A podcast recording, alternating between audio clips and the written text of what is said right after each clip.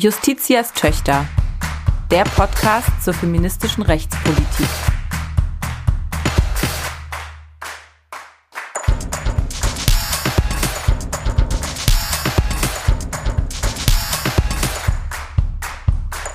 Ein Podcast des Deutschen Juristinnenbundes. Ja, herzlich willkommen zur mittlerweile elften Folge des Podcasts Justitias Töchter, der Podcast zur feministischer Rechtspolitik. Wie immer ähm, sind eure Hosts heute Selma Gata, das bin ich, und am anderen Ende der Leitung sitzt heute Dr. Dana Valentina. Hallo.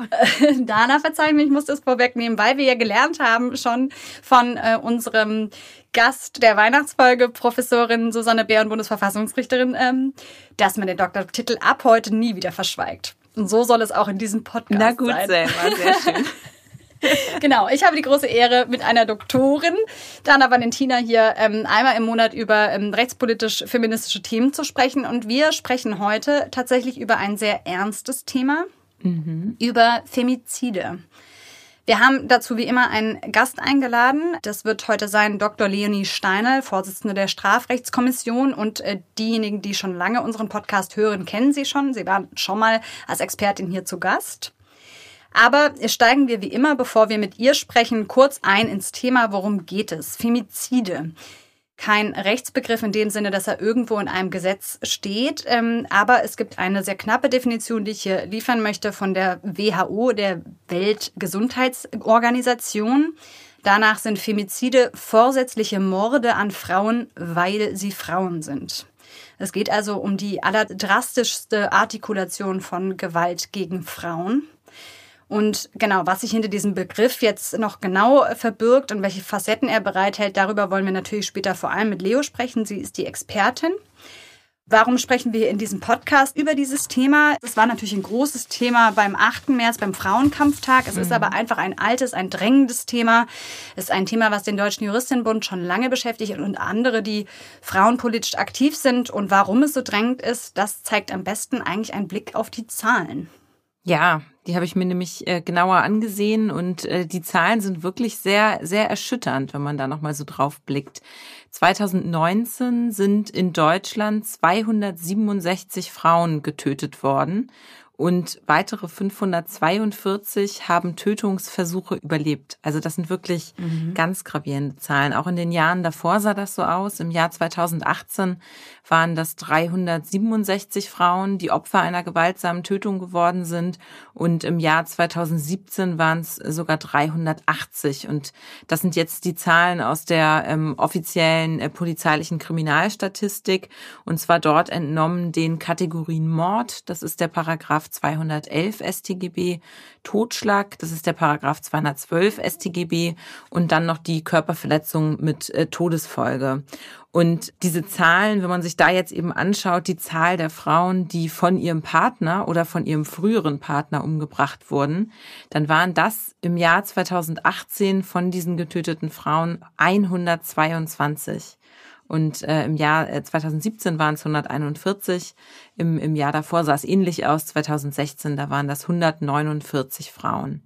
Und wenn man sich das nochmal so vor Augen führt, was das bedeutet, das bedeutet durchschnittlich wird jeden Tag eine Frau in Deutschland von einem versuchten oder vollendeten Femizid betroffen durch den Ehemann, durch den Partner oder durch den Ex-Partner. Und es sterben auch jede Woche bei diesen ähm, Versuchen und eben auch erfolgreichen ähm, Handlungen drei Frauen. Mhm. Und das, ich finde, das alleine zeigt ja, dass es sehr wichtig ist, sich auch dieses Themas genauer anzunehmen. Und es wird eben aktuell unter dem Stichwort der Femizide diskutiert. Und Selma, da gab es ja jetzt sogar kürzlich auch einen Antrag der Linken im äh, Bundestag zu. Ja, genau. Also wenn man sich diese Zahlen vor Augen führt, finde ich es eigentlich krass, dass es so lange kein großes Thema war, kein politisches mhm. Thema. Und ähm, ja, nach meinem Eindruck ändert sich das gerade ein bisschen. Also es mhm. gab in der Tat einige Anträge von Parteien, das Thema auf die politische Tagesordnung zu setzen. Und ähm, da war jetzt, wie du sagst, ein Antrag der Linken schon aus November 2020, ganz unlängst aber erst Gegenstand einer ähm, Anhörung im Bundestag. Das war nämlich am 1. März. Genau. Und dort hat eben auch unser Gast, Dr. Leonie Steiner, als Sachverständige teilgenommen und steckt deswegen ganz tief und aktuell nochmal im Thema drin. Und ja, vielleicht nochmal ein kurzer Blick auf diesen Antrag. Wir wollen da, glaube ich, so im Detail gar nicht drüber sprechen, aber mhm. da kann man sich so ein bisschen ein Bild von machen, was eigentlich gerade so Gegenstand der politischen Diskussion ist. Die Linke fordert eben in diesem Antrag, Femizide als Femizide erstmal anzuerkennen, ja, das zum Thema zu machen und eine unabhängige Femicide Watch Beobachtungsstelle einzurichten mhm. und die polizeiliche Kriminalstatistik entsprechend zu erweitern, weil du hast es gesagt, es liegen zwar Daten vor, aber die werden eben nicht spezifisch erfasst. Deswegen wissen wir eigentlich gar nicht, ob es da nicht noch viel mehr gibt, ja. was es zu erhellen gäbe. Und sie fordern ganz wichtig eine Fortbildungspflicht für Polizei und Staatsanwaltschaft zu den Themen geschlechtsspezifischer Gewalt und der Istanbul-Konvention. Das ist eine Konvention spezifisch gegen geschlechtsspezifische Gewalt. Auch darüber werden wir später nochmal ins Gespräch kommen. Ja, die anderen Parteien haben zum Teil auch schon ähnliche Anträge eingebracht. Die Grünen zum mhm. Beispiel mal einen Antrag, ähm, Hasskriminalität gegen Frauen endlich erfassen und wirksam bekämpfen. Die SPD begrüßt das Ganze so ein bisschen. Man weiß nicht so richtig, wo sie steht, aber Lambrecht hat unlängst gesagt, ja, wir müssen zum Beispiel Gerichte stärker sensibilisieren und begrüßt auch eine, also dass geschlechtsspezifische Beweggründe ins Strafgesetzbuch aufgenommen werden. Und auch die Union hat ähm, mit Dorothee Bär ähm, erst unlängst äh, nochmal verlautbaren lassen, dass Straftaten eben auch als Hasskriminalität erfasst werden müssen. Also es gibt so ein bisschen eine breite Diskussion, ja. die man labeln kann ähm, als Diskussion über Hasskriminalität gegen Frauen allgemein und darunter fällt natürlich Femizide als, wie wir schon gesagt haben, die drastischste Form geschlechtsspezifischer Gewalt. So, das ist die Lage. Mhm.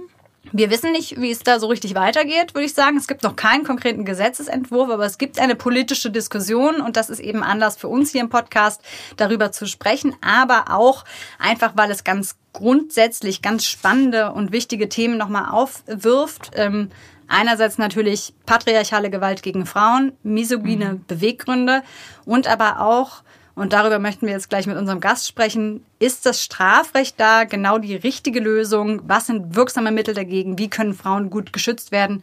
Wo sind eben vielleicht auch Grenzen des Rechts? Ja, und genau zu dem Thema ist Dr. Leonie Steinl unsere Expertin und wir freuen uns sehr, liebe Leonie, dass du heute da bist und mit uns über diese Themen sprechen wirst. Hallo, ich freue mich auch. Leonie, ich stelle dich zunächst äh, kurz vor. Du bist ja nicht zum ersten Mal hier bei Justitias Töchter zu Gast, sondern wir hatten ja schon mal das Vergnügen zusammen. Nichtsdestotrotz äh, die wichtigsten Informationen nochmal über dich. Du bist ja im Moment wissenschaftliche Mitarbeiterin und Habilitantin am Lehrstuhl für Strafrecht, Strafprozessrecht, internationales Strafrecht und juristische Zeitgeschichte an der Humboldt-Universität zu Berlin bei Professor Jesberger.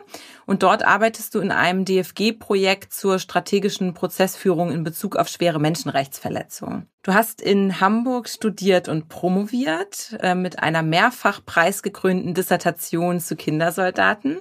Dann hast du einen Master in New York gemacht, das Referendariat in Berlin. Und du bist, und daher kennen wir uns ja auch sehr gut im DJB seit 2015 in der Strafrechtskommission und dort seit 2017 auch die Vorsitzende der Kommission. Unseren HörerInnen bist du bekannt aus Presse und Fernsehen, denn als Expertin im Strafrecht, vor allem im Sexualstrafrecht und zu geschlechtsspezifischer Gewalt, bist du da ja auch immer wieder gefragt. Und äh, zuletzt konnte man dich ähm, auch verfolgen als Sachverständige im Bundestag zu Femiziden. Liebe Leo, wir sprechen heute über Femizide. Das ist ein Thema, was euch in der Kommission des Deutschen Juristinnenbundes schon lange beschäftigt und was uns heute ja auch miteinander beschäftigen soll. Wir haben uns in der Einleitung jetzt zurückgehalten, über den Begriff zu sprechen. Deswegen möchte ich dich als erstes fragen, was macht aus deiner Sicht Femizide aus? Was sind Femizide? Also ein Femizid äh, wird definiert als die Tötung einer Frau aufgrund ihres Geschlechts, das heißt, weil sie eine Frau ist. Und es handelt sich damit ähm, um die schwerste Form von geschlechtsspezifischer Gewalt gegen Frauen. Wenn wir uns dieses Phänomen weltweit angucken, dann sehen wir, dass es in ganz unterschiedlichen Erscheinungsformen auftritt. Zum Beispiel fallen darunter sowas wie Mitgiftmorde oder die Tötung von weiblichen Babys, aber auch die Tötung von Sexarbeiterinnen, etwas, was wir vor ganz kurzer Zeit jetzt wieder ähm, erleben mussten. Ähm, auch die Tötung von Transfrauen, Ehrenmorde fallen darunter. Und Femizide sind auch Tötungen aus Frauenhass, also zum Beispiel solche Attentate gegen Frauen aus der Incel-Community oder aus anderen rechtsextremen Bewegungen mhm. oder die Tötung von Politikerinnen oder Feministinnen aufgrund ihres Engagements. Mm, weltweit ist aber die häufigste Form des Femizids tatsächlich die Tötung der eigenen Partnerin, was als Intimate Partner Femicide ähm, bezeichnet wird. Mhm. Und so ist es auch in Deutschland. Ähm, die häufigste Form von Femiziden in Deutschland ist die Trennungstötung. Ähm, eine Trennungstötung ist quasi die Tötung einer Person durch den Beziehungspartner, weil sie sich von ihm getrennt hat oder weil sie sich von ihm trennen will. Und ähm, solche Trennungstötungen sind deshalb Femizide, weil die Frauen hier aufgrund ihres Geschlechts umgebracht werden, weil nämlich der Täter es ihnen nicht zugestehen will, ein eigenes, selbstbestimmtes Leben zu leben, mhm. ähm, ein autonomes Leben getrennt vom Täter, ohne ihn.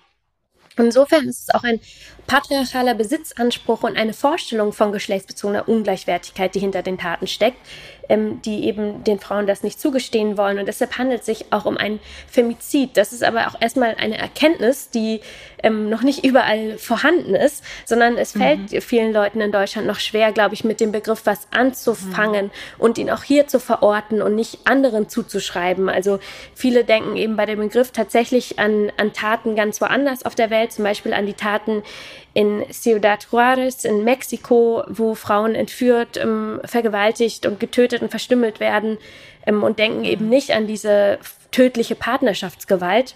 Mm, und ich denke, das ist äh, ganz wichtig, das sich nochmal zu vergegenwärtigen, wie äh, real das Phänomen in Deutschland ist. Und das wird ja deutlich, wenn wir uns die Zahlen angucken, die ihr vorhin auch schon kurz genannt habt, nämlich, dass jeden dritten Tag eine Frau in Deutschland von ihrem Partner oder Ex-Partner getötet wird, dass fast jeden Tag eine mhm. solche Tat versucht wird und dass es damit einfach auch eine reale Gefahr ist, vom eigenen Partner schwer verletzt zu werden oder umgebracht zu werden, wenn man das Leben nicht mehr mit ihm verbringen will als Frau. Mhm. Ich würde auch gern noch mal einhaken, weil du ja jetzt gerade auch ähm, über den Begriff des Femizids gesprochen hast und das ist ja ein Begriff, den man in den Medien und in der Öffentlichkeit äh, eher selten hört. Also da wird ja äh, bei Tötungsdelikten an Frauen fast nie von Femiziden gesprochen, sondern meistens von so etwas wie Eifersuchtsdramen oder Beziehungstötung oder auch Ehrenmorden äh, oder ganz schlimm finde ich ja persönlich auch die Familientragödien. Ähm, wo liegt denn das Problem von solchen Verharmlosungen? Ich finde, dass der erste wichtige Punkt dazu ist, dass solche Begriffe Ausdruck von so einer unangebrachten apologetischen Haltung sind. Also, dass sie die Tat nämlich relativieren und dass sie dem Opfer auch so eine Art Mitschuld mhm. geben. Also, als ob die Tat, weil sie in einer Beziehung stattfindet, weniger schlimm ist oder weil sich das Täter, der das Opfer trennen wollte, ähm, irgendwie okay ist oder ob es dann zu verantworten hat, diese Tötung. Und ganz besonders problematisch sehen wir dann, wenn diese Begriffe auch noch mit einer Art Schuldumkehr verknüpft werden. Also wenn wir zum Beispiel diesen Begriff Eifersuchtstragödie nehmen. Und wir sehen das wirklich immer wieder, dass in Zusammenhang mit der Berichterstattung über Gewalt an Frauen auch deren ja vermeintliche Untreue oder ähnliches Fehlverhalten in Anführungszeichen thematisiert wird. Die Begriffe sind deshalb so problematisch, ähm, weil sie natürlich dann auch die Schwere der Tat in Abrede mhm. stellen durch Tragödie und Drama. Aber sie sind einfach mhm. Ausdruck von diesem gesellschaftlichen Missstand, von dieser fehlenden gesellschaftlichen äh, Bewusstsein zu dem Thema, weil natürlich die Sprache unser Bewusstsein dazu prägt, unsere Wahrnehmung dazu prägt und ähm, auch die gesellschaftliche Wahrnehmung von solchen Taten prägt. Und deshalb sehen wir, dass Begriffe wie Eifersuchtsdrama und Liebestragödie auch Gewalt verharmlosen und damit Gewalt legitimierende Muster wieder perpetuieren können. Und sie verdrängen, und das finde ich ist ein letzter wichtiger Punkt, auch noch die Tat aus der gesellschaftlichen Sphäre ins Private. Also sie negieren, mhm. dass es ein strukturelle Bedingungen sind, die dahinter stecken, dass es zusammengehört, dass es einen gemeinsamen Nenner gibt sozusagen, sondern vermitteln den Eindruck, als sind es eben individuelle, traurige Einzelfälle, Tragödien, Dramen, da kann man eben nichts mhm. machen. Ähm, das liegt an den individuellen Beziehungen, Familien, wo auch immer begründet.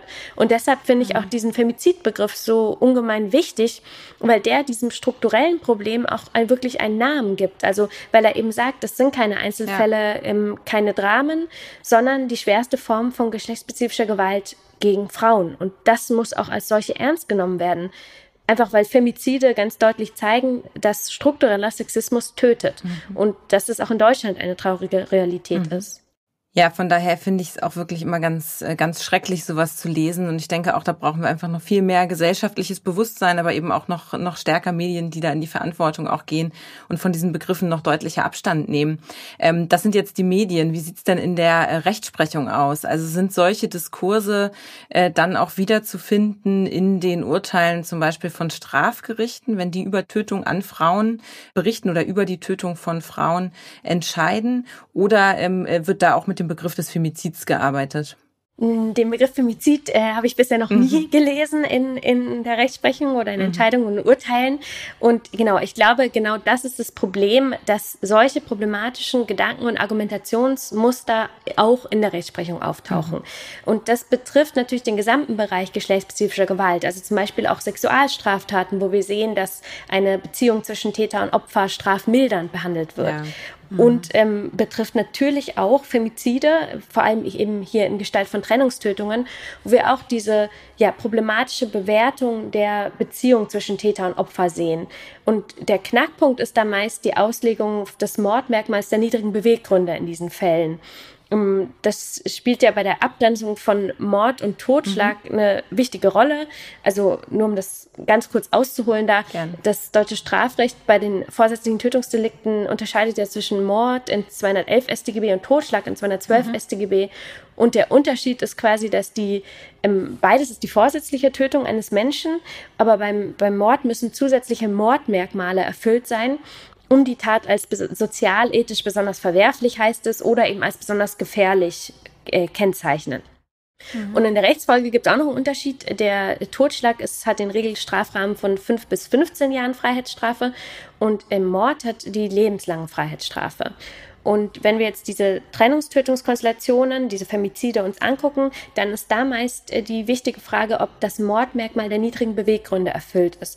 Was genau ist das? Da gibt es eine allgemein anerkannte Definition, die sagt, dass solche Beweggründe niedrig sind, wenn sie nach allgemeiner sittlicher Wertung auf tiefster Stufe stehen und daher in deutlich weiterreichendem Maß als bei einem Totschlag verachtenswert mhm. sind klingt jetzt erstmal so sehr allgemein. Es ist natürlich auch, ähm, so, und so lautet eben diese Formel, aber jetzt nochmal zur Praxis. Mm, wir sehen zwar, dass die Rechtsprechung durchaus in einigen Fällen solche exklusiven Besitzansprüche beim Täter als niedrig einstuft. Ja. Aber mhm. wir sehen auch, dass sie niedrige Beweggründe dann verneint, wenn Gefühle wie Verzweiflung und Enttäuschung oder innere Auswegslosigkeit oder auch dieses Gefühl von erlittenen Unrecht mhm. ähm, bestimmend sind für die Tötung oder auch wenn das zugrunde liegende Motiv nicht festgestellt werden kann. Und was dabei oft verkannt wird, ist, dass die Tötung einer Frau, auch wenn sie aus Gefühlen der Enttäuschung oder Verzweiflung begangen wird, trotzdem dem Ziel dienen kann, die Handlungshoheit, die dem Mann da entgleitet, wieder zu erlangen über das Geschehen und auch die aus seiner Sicht ihm zustehende Macht über die Frau wieder zu erlangen. Also es sind auch da patriarchale Besitzvorstellungen seitens des Täters, die aber nicht als solche erkannt und eingeordnet werden. Und das sind genau diese problematischen Argumentationsmuster in der Rechtsprechung, die wir kritisieren. Da gibt es ähm, eine, eine mehrere Entscheidungen des Bundesgerichtshofs in diese Richtung. Zuletzt im Jahr 2008, ähm, wo es heißt, dass das Mordmerkmal der niedrigen Beweggründe dann zweifelhaft ist, wenn, Zitat, die Trennung von dem Tatopfer ausgeht und der Angeklagte durch die Tat sich dessen beraubt, was er eigentlich nicht verlieren will. Das ist zum einen opferbeschuldigend mhm. und zum anderen erkennt das ganz klar eine patriarchale Besitzkonstruktion an. Und die Sache mhm. ist die, diese Rechtsprechungslinie setzt sich gewissermaßen auch fort, denn erst im vorletzten Jahr hat ein Senat des Bundesgerichtshofs wieder entschieden, dass der Umstand, dass eine Trennung vom Tatopfer ausgegangen ist, gegen niedrige Beweggründe spricht. Mhm. Und auch das äh, sehe ich sehr kritisch, mhm. denn natürlich hat jeder Mensch das Recht, frei darüber zu entscheiden, mit wem sie oder auch er eine Partnerschaft eingeht und aufrechterhält. Natürlich darf man ohne weiteres Beziehungen beenden. Und wenn der Täter dann diese Frau tötet, die sich trennen will oder getrennt hat, dann setzt er sich über diese grundlegende gesellschaftliche Wertentscheidung hinweg. Mhm.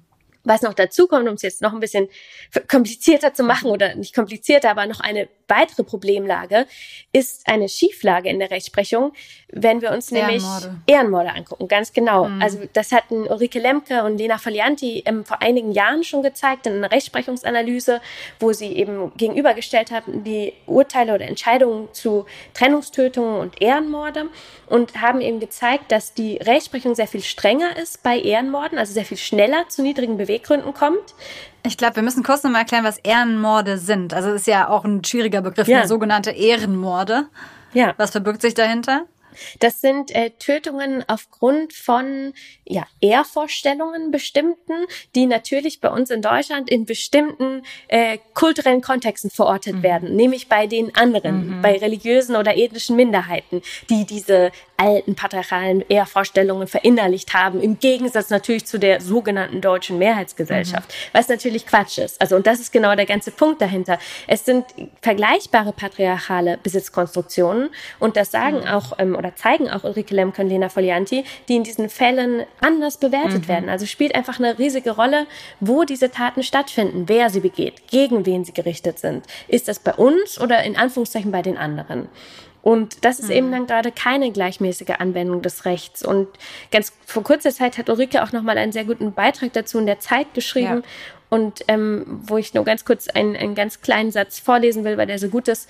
Ähm, sie schreibt, die exklusive Verortung geschlechtsspezifischer Gewalt außerhalb der in Anführungszeichen deutschen Rechtsgemeinschaft ist eine rassistische Praxis, die zugleich die Tödlichkeit patriarchaler Normen verschleiert.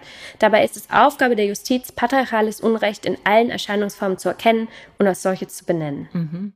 Da verlinken wir drauf. Ja, genau. Wir verlinken auf den Beitrag in den Show Notes. Ich finde den auch total gut. Ähm, und das ist ja wirklich ein Muster, wie sie sagt, was wir auch aus anderen Kontexten kennen, ja. ähm, wenn wir dran denken, wie es zur Strafrechtsverschärfung kam in, für, ähm, ja. die, äh, für sexuelle ja. Übergriffe. Ähm, das war ja natürlich auch ganz stark geprägt von rassistischen Diskursen. Da, wo es die anderen begehen, ist es auf einmal problematisch, aber wenn genau. es der genau. deutsche Mann macht, dann nicht. Ja, total schwierig. Jetzt ist es ja so, dass einige AktivistInnen, die sich mit Femiziden beschäftigen, ähm, die Rechtsprechung etwas pauschal dafür kritisieren, dass sie Tötung an Frauen häufig nur als Totschlag ähm, aburteilen oder sogar nur als Körperverletzung mit Todesfolge und nicht als Mord. Das klingt so ein bisschen so wie, es muss eben immer Mord sein, wenn es eine ähm, geschlechtsspezifisch motivierte Tat ist. Siehst du das auch so? Kann man das so sagen? Wäre das eine Forderung, die du auch unterstützt? Ja, ich glaube, das ist eine total wichtige Frage, Selma, und auch eine, die in der öffentlichen Diskussion, glaube ich, manchmal ein bisschen kurz kommt, was generell im Thema, beim Thema Strafrecht und geschlechtsspezifische Gewalt ähm, manchmal passiert, finde ich, ist zum Beispiel, dass diese Forderung nach härteren Strafen mhm. irgendwie dann eine große Rolle mhm. spielt, die aber mhm. auf jeden Fall also meines Erachtens aber wirklich auch nicht die Antwort darauf ist sozusagen und dass ganz viel über Strafrecht geredet wird. Und ich würde auch sagen, selbst beim Thema Femizide würde ich denken, geht es letztlich nicht so sehr um die Frage der Strafhöhe, sondern um die geschlechtergerechte Anwendung und Auslegung des geltenden mhm. Rechts. Also es geht nicht darum, dass automatisch zum Beispiel jede Tötung einer Frau eine Femizid und damit gleich Mord ist oder darum, dass jede Tötung einer Frau in einer Partnerschaft gleich Femizid und gleich Mord ist. Das ist im Strafrecht schon deshalb total schwierig, also weil wir solche Automatismen gar nicht haben können, weil es immer auf die mhm. individuelle Schuld des Täters in, im konkreten Einzelfall ankommt. Ja. Was wir aber fordern, ist die geschlechtergerechte Rechtsanwendung. Also dass zum Beispiel geschlechtsspezifische Beweggründe richtig erkannt und richtig strafrechtlich eingeordnet werden und dass Gerichte kein Victim Blaming betreiben und auch vor allem keine patriarchalen Argumentationsmuster in der Auslegung des Rechts äh, wiederfinden. Also dass da keine Besitzkonstruktionen ähm, in einem patriarchalen Sinne anerkannt werden. Darauf kommt es an. Ich glaube, das ähm, ist immer so eine Nuance, die nicht so leicht ist, natürlich so in der Öffentlichkeit rüberzubringen, aber die extrem wichtig mhm. ist.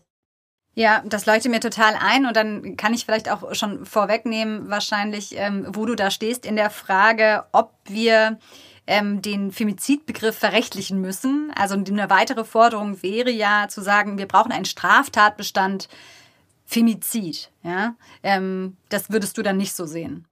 Ja, beziehungsweise ich denke, dass es einfach für mich noch sinnvollere Forderungen gibt, um diesem Problem sozusagen zu begegnen. Und zwar mhm. ähm, unsere Forderung, die wir im Juristenbund entwickelt haben, ist eine Änderung des Paragraph 46 StGB. Das mhm. ist die allgemeine, ähm, der allgemeine Norm im Strafgesetzbuch für die Festlegung der Strafe.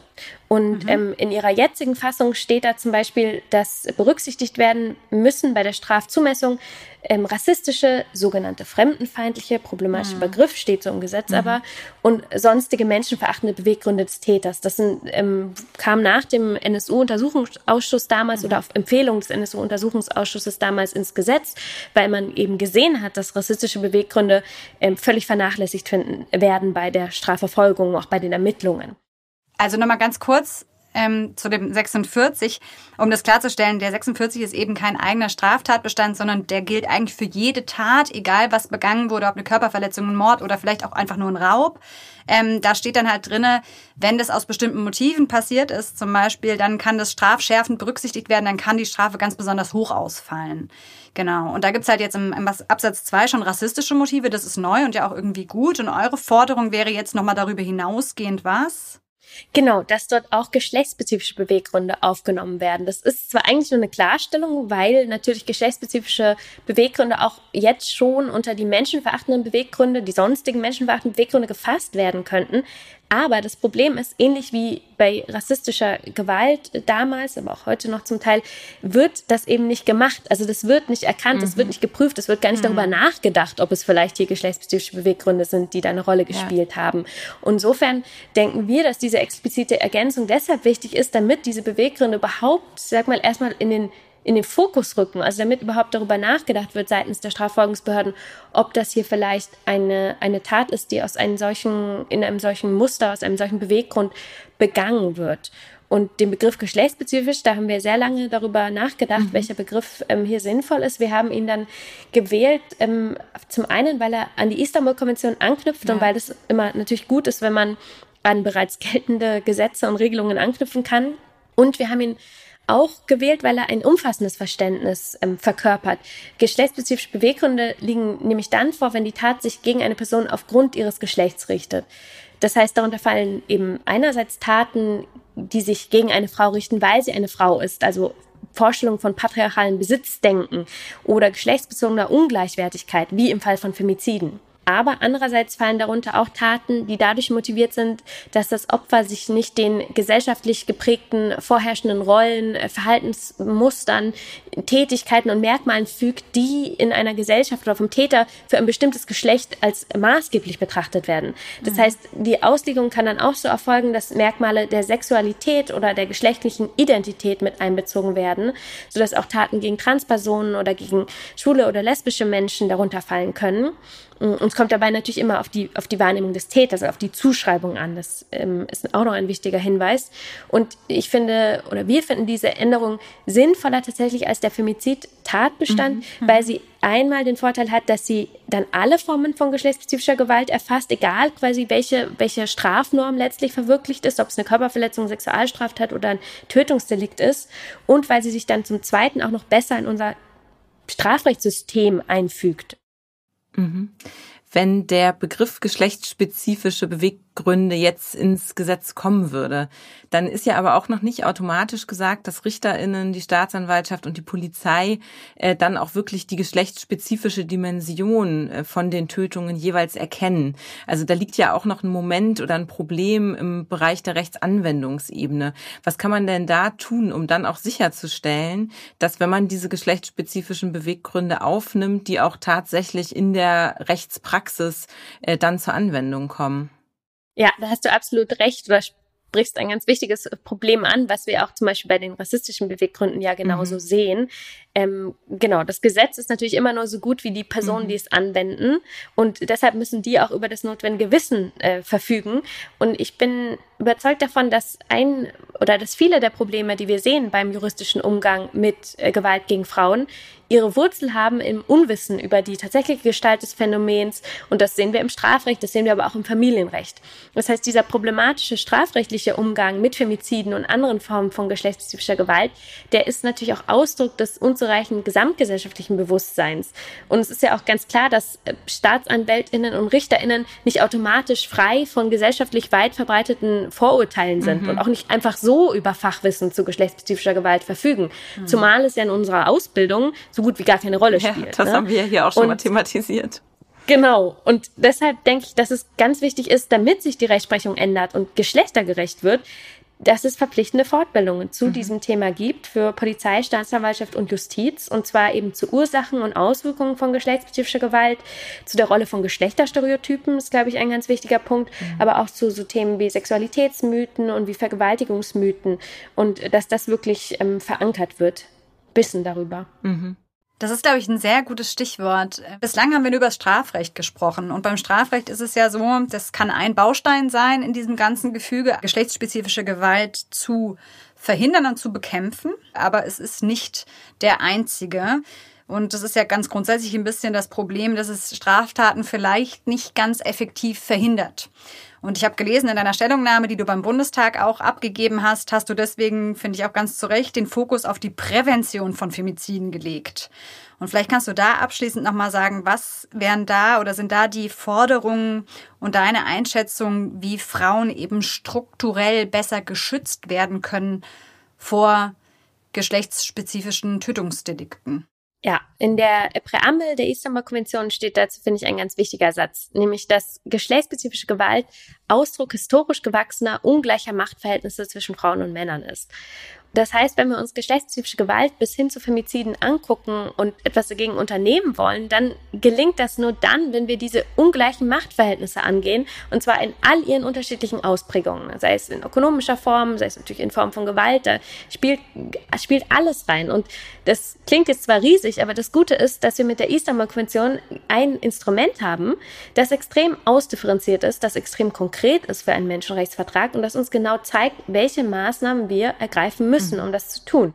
Und die gilt in Deutschland ja auch schon seit dem 1. Februar 2018, die Istanbul-Konvention. Wir haben es vorhin schon gesagt, es ist das Übereinkommen des Europarats zur Verhütung und Bekämpfung von Gewalt gegen Frauen und häuslicher Gewalt, also eine internationale Konvention, die genau darauf gerichtet ist, ähm, äh, geschlechtsspezifische Gewalt zu verhindern. Sie gilt, ist unmittelbar geltenden Recht. Voll, genau, die gilt schon seit über drei Jahren. Genau, und ähm, ja, Problem ist noch nicht ganz umgesetzt. Ganz genau, bei Weitem noch nicht mhm. umgesetzt. Also wir haben dazu einen Bericht vorgelegt als DJB und auch zusammen mit dem Bündnis Istanbul-Konvention. Ja. Es gibt extrem viel ähm, ja, Fort- oder Umsetzungsbedarf. Es gibt auch extrem viel Fortbildungsbedarf, hatte ich schon gesagt. Also überhaupt, dass diese Konvention ein, allen ein Begriff ist, die in dem Bereich geschlechtstypischer Gewalt arbeiten. Also nicht nur Richterinnen und Staatsanwältinnen, sondern eben allen Personen wirklich. Und ähm, ganz klar im Vordergrund ähm, muss stehen die Prävention. Und da ist auch die wichtige Erkenntnis, dass viele Femizide vorhersehbar sind, dass sie hätten verhindert werden können, dass sie nicht unvermeidlich sind, ne? dass wir bei einer zutreffenden Beurteilung der Gefahrenlage, bei einer Effektivierung des Opferschutzes in der Lage gewesen wären, äh, Frauen zu retten. Und deshalb fordern wir auch im Juristinnenbund ähm, äh, einen ganzen Katalog an Präventionsmaßnahmen, wo ich jetzt nur ein paar rausgreifen kann, mh, mm, die ich für besonders wichtig halte. Das ist zum Beispiel einmal die Verbesserung der statistischen Datengrundlage. Ja. Wir haben zwar ja ein paar Zahlen, die habt ihr auch eingangs genannt, aber das sind ja bei weitem zum Beispiel nicht alle Zahlen zu Femiziden und sind auch nicht alle Zahlen zu besonderen Risikofaktoren, die da eine Rolle spielen. Dann ähm, fordern wir die Etablierung eines interdisziplinären Fallmanagement flächendeckend, also dass zum Beispiel alle Informationen, die in Fällen von Partnerschaftsgewalt häufig an ganz unterschiedlichen Stellen vorhanden sind, auch wirklich zusammenkommen und mhm. dann auch genutzt werden, dass auch die Einschätzung der Frau erfragt wird wird, dass die ernst genommen wird, weil sie natürlich diejenige ist, die häufig am besten in der Lage ist, einzuschätzen, wie gefährlich der eigene Partner ist. Dann ein ganz wichtiger Punkt ist Täterarbeit. Davon gibt es viel zu wenig. Also wir sprechen mhm. ganz viel, auch in anderen Diskursen, darüber, wie Frauen sich gut schützen können mhm. und was wir ja. alles machen müssen. Aber die Frage ist eben, was gibt es denn für Maßnahmen äh, für Täterarbeit, die ganz wichtig sind?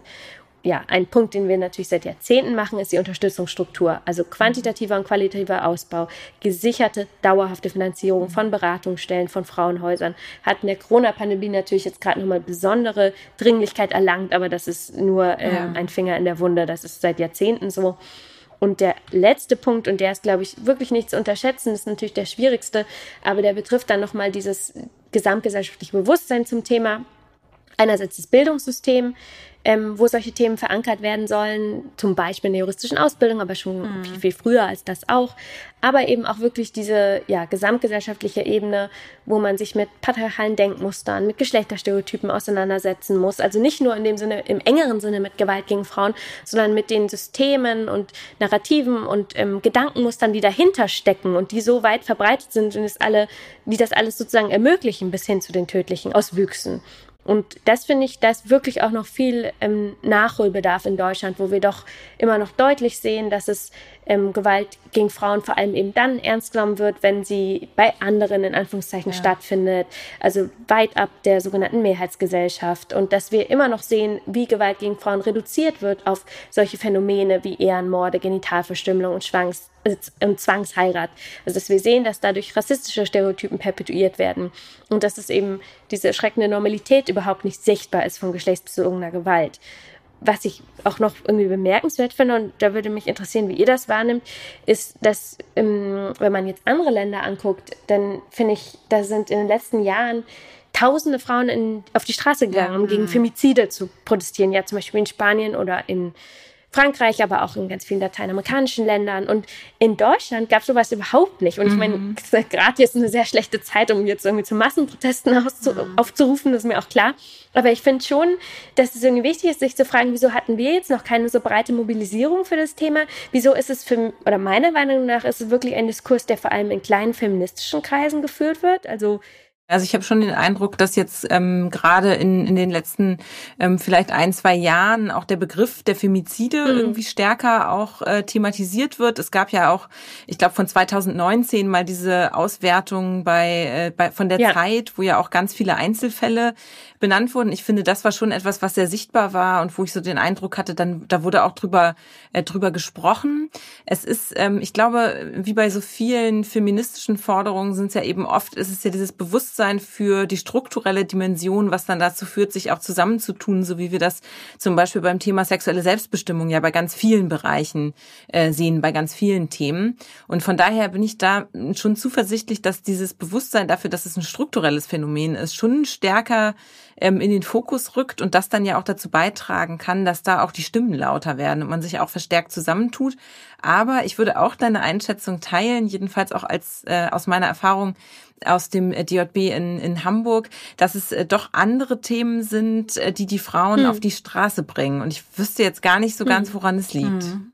Aber ich finde, genau diese Punkte haben wir gerade im Gespräch äh, sehr schön ähm, rausgearbeitet. Also gerade, dass es ein Kontinuum eben ist von geschlechtsspezifischer Gewalt und dass da eben die gleichen patriarchalen Strukturen und Denkmuster zutage treten. Und ähm, ja, ich finde auch total wichtig, was du zum Schluss gesagt hast. Es geht eben um eine Bewusstseinsbildung und es geht um eine Fortbildung und Ausbildung und zwar nicht nur eben der Rechtsanwendenden, sondern der gesamten Gesellschaft und vielleicht auch irgendwie der feministischen Bewegung. Ja, absolut. Und ich, ich finde, da haben wir ja heute hier in dem Gespräch auch einfach viele gute Anknüpfungspunkte nochmal herausgearbeitet. Und ich finde, es ist auch schön deutlich geworden, wir müssen über Strafrecht reden, aber wir müssen eben auch ganz viel über Prävention sprechen. Und wir wissen ja einfach auch aus unseren Erfahrungen in feministischen Kämpfen, dass gerade wenn es in diesem Bereich geht von Prävention, wo wir Maßnahmen haben, die finanziert werden müssen, wo wir wirklich breit aufgestellte Programme brauchen, dass es da besonders wichtig ist, sich zusammenzutun und auch laut zu werden. Ja.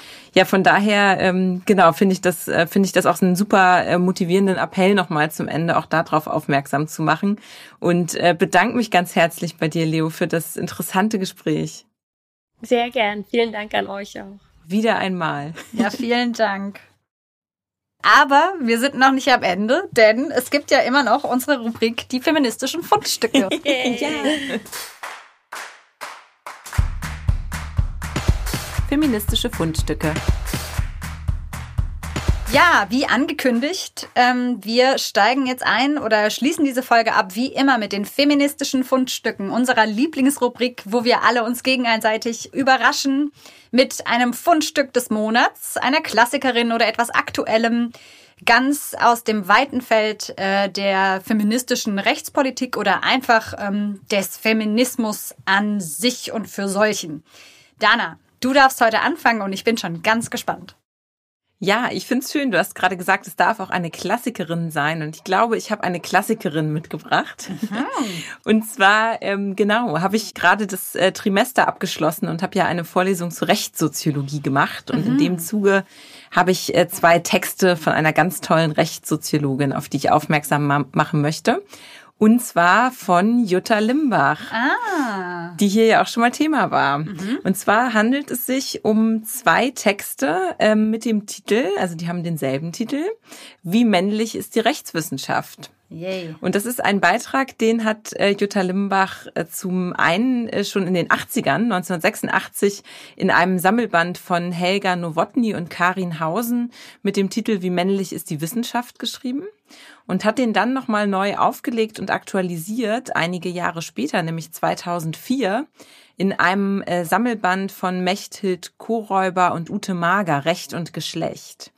Und äh, genau, vielleicht noch mal kurz zur Erinnerung zur Autorin. Wer war Jutta Limbach? Jutta Limbach ist ja die erste oder war die erste und einzige Präsidentin des Bundesverfassungsgerichts. Sie war Professorin im Zivilrecht, bürgerliches Recht, Handels- und Gesellschaftsrecht, aber eben auch Rechtssoziologie. Und sie war unter anderem Justizsenatorin in Berlin, bevor sie dann nach Karlsruhe gegangen ist. Jutta Limbach ist eine, die sich immer sehr stark eingesetzt hat, vor allem für die Teilhabe von Frauen an politischer und auch an wirtschaftlicher Macht. Mhm. Und in diesem Text, wie männlich ist die Rechtswissenschaft, da spricht sie ähm, verschiedene Problemfelder an, die auch hier in unserem Podcast immer wieder eine Rolle gespielt haben. Und zwar weist sie zum einen auf die mangelnde Diversität von Frauen in juristischen Berufen hin, also vor allem mhm. von Frauen vor allen Dingen in der Rechtswissenschaft. Mhm. Das ist ja auch etwas, was wir hier schon besprochen haben, den immer noch verschwindend geringen Anteil von Frauen ähm, in der Rechtswissenschaft. Sie prangert äh, in ihrem Text auch die sexistischen Denkmuster im Lehrstoff an. Das mhm. äh, ist natürlich etwas, was ich persönlich auch, ähm, äh, auch immer wieder gerne lese. Sie hat es äh, kritisiert. Und zwar sprach sie von den verzerrten Frauenbildern, mit denen der mitunter schwierige, abstrakte Rechtsstoff den Rechtsjüngern schmackhaft gemacht wird. Ja, sie spricht aber auch, äh, auch nicht nur diese Themen an, sondern schaut eben auch konkret auf äh, einzelne Rechtsgebiete. Da ist eins, was sie immer vor allen Dingen auch beschäftigt hat, das äh, Eherecht und das Unterhaltsrecht und die dort vorzufindenden Stereotype und auch benachteiligenden ähm, Strukturen und äh, schließt in dem äh, zweiten Beitrag, also in dem Update, dann mit einem Appell an das weibliche Geschlecht, so ist das überschrieben. Und äh, darin sagt sie nochmal ganz deutlich, die Frauen haben in unserem Verfassungsstaat ein selbstverständliches Anrecht, in gleicher Weise wie das männliche Geschlecht berufstätig zu sein und öffentliche Ämter zu bekleiden. Sie müssen nicht erst unter Beweis stellen, dass sie auch ihren Mann stehen können. Und das fand ich irgendwie auch nochmal so ein ganz guter Text. Und äh, ich würde das auf jeden Fall empfehlen, auch gerade den StudentInnen, die hier vielleicht zuhören. Das sind wirklich Texte, gerade auch wenn man sich beide nochmal anschaut, die einen super guten Einstieg auch bilden und einfach zeigen, was alles problematische ähm, Fragen sind und wo diese Geschlechterdimension im Recht auch überall eine Rolle spielt. Und deswegen empfehle ich das auf jeden Fall so als eine schöne Einstiegslektüre. Cool. Voll cool.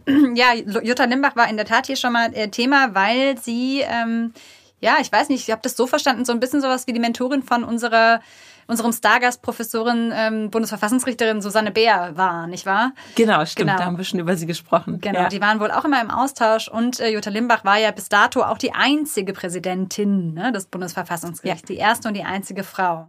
Ja, super. Verlinken wir alles. Selma, was hast du denn mitgebracht? Ich habe mitgebracht, ja, ich habe auch eine totale Klassikerin mitgebracht, also wirklich ah. so richtig Klassikerin. Ich dachte, ähm, ich mache das ja häufig so, dass ich irgendwie so schaue, was fand ich irgendwie diesen Monat spannend, tagesaktuell mhm. ähm, politisch. Habe ich mich diesmal dagegen entschieden ähm, und habe mitgebracht, jetzt kommt's, Olympe de Gouges. Ah, uh, ja. Ja, also wirklich die Frauenrechtlerin der allerersten Stunde, möchte man meinen sie, also sie ist so gehört tatsächlich zur ersten Welle der Frauenbewegung, die ja so verortet wird im 18. Jahrhundert, so um die französische Revolution, die Ideale der, äh, der Aufklärung und äh, der Gleich, äh, Gleichheit. Und sie ist aber eine, die tatsächlich das Instrument des Rechts für sich genutzt hat. Sie hat nämlich eine ähm, Erklärung der Rechte der Frau und der Bürgerin entworfen und veröffentlicht. Und das mhm. war explizit sozusagen ein Gegenmodell ähm, gegen die allgemeine Erklärung der Menschenrechte, die ja 1789 von der französischen Nationalversammlung ähm, verkündet wurde. Und auf Französisch heißt sie eben Déclaration de droits de l'homme et citoyen. Und das könnte man übersetzen mit äh, Rechte des Mannes und Bürgers, äh, wohl halt natürlich Homme auf Französisch sowohl Mann als auch Mensch ist. Und auch das sagt eigentlich schon alles. Und sie hat nämlich ihre mhm. Erklärung der Rechte der Frau eben Déclaration de droits de la femme citoyenne genannt. Und ähm, das ist ein total kämpferisches, äh, historisches Dokument, ähm, was sehr empfehlenswert ist, überhaupt zu lesen. Mhm. Artikel 1 ist eben, die Frau ist frei geboren und bleibt dem Manne gleich an Rechten. Und das waren eben zu dieser Zeit wirklich radikale Aussagen und radikale Forderungen. Mhm.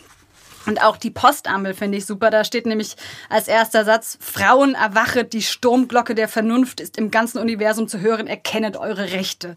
Und ähm, ich habe, äh, genau, also einerseits diese Figur mitgebracht, Olympe de Gouges, und andererseits aber auch eine, eine Buchempfehlung, nämlich äh, ist in der DTV-Bibliothek, ähm, oh Gott, das ist wahrscheinlich auch schon wieder eine Weile her, es ist nicht top aktuell, 2018, ähm, eben abgedruckt diese Rechte, diese Déclaration de droit de la femme, aber eingebettet in so eine wirklich sehr, sehr interessante historische Darstellung der Zeit, der Frauenbewegung der Zeit, äh, der Bedeutung heute und eben dieser Figur Olympe de Gouges. Und zwar von Gisela Bock, die eine sehr bekannte Historikerin ist, feministische Historikerin ist ähm, und die das wahnsinnig gut darstellt und wahnsinnig gut recherchiert hat.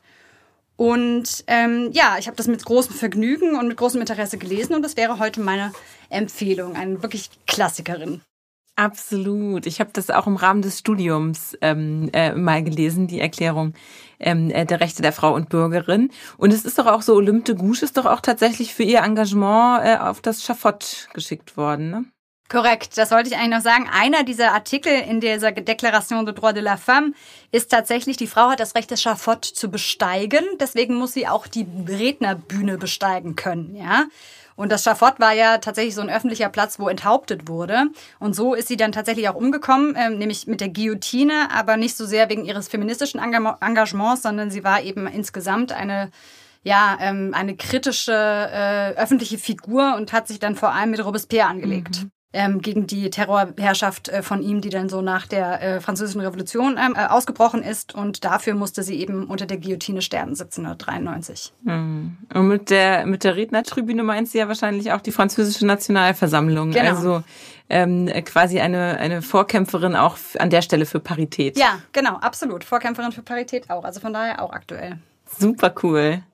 Leo, du bist wie immer als unser Stargast äh, das Grande, äh, Grande Finale dieser feministischen Fundstücke. Was hast du uns mitgebracht? Yes, ich freue mich sehr. Und ich habe auch passend jetzt etwas eher Aktuelleres dabei. Und gut. zwar habe ich vor ein paar Wochen einen Beitrag gelesen in Süddeutsche Zeitung Magazin. Ein Beitrag mhm. über Hengame Yagubi Farah ja. von der Journalistin Mareike Nieberding. Mhm. Und es ist ein ganz toller Beitrag, lohnt sich wirklich zu lesen. Und ich möchte einen kurzen Ausschnitt daraus gleich zitieren, weil ich den richtig gut fand und extrem wichtig. Mhm. Und zwar ganz kurz zum Hintergrund. Ähm, euch ist bestimmt auch schon aufgefallen, dass wir in letzter Zeit, äh, dass die Feuilletons sozusagen voll sind mit konservativen Hot Takes zu vermeintlicher Identitätspolitik und ja, Gejammer ja. über Political Correctness, also Stichwort Cancel Culture.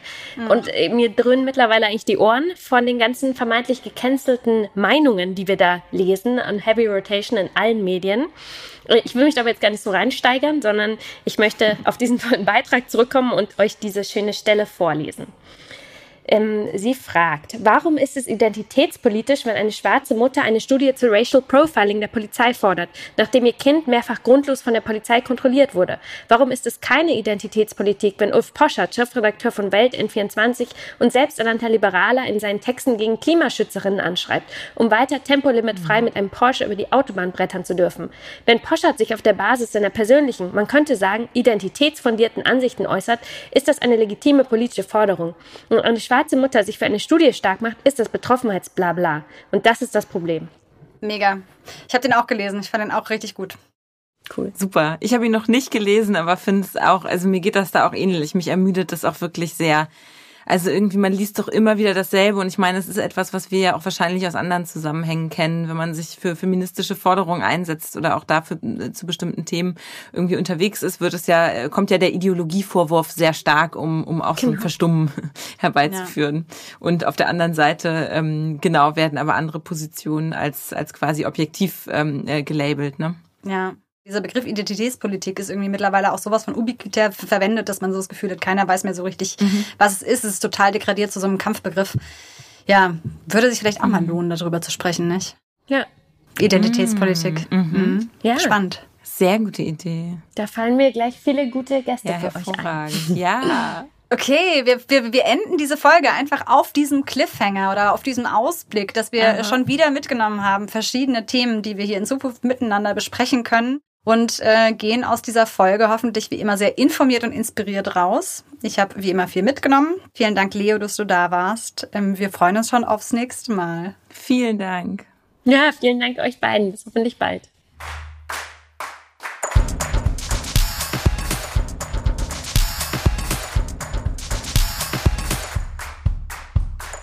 Ein Podcast des Deutschen Juristinnenbundes.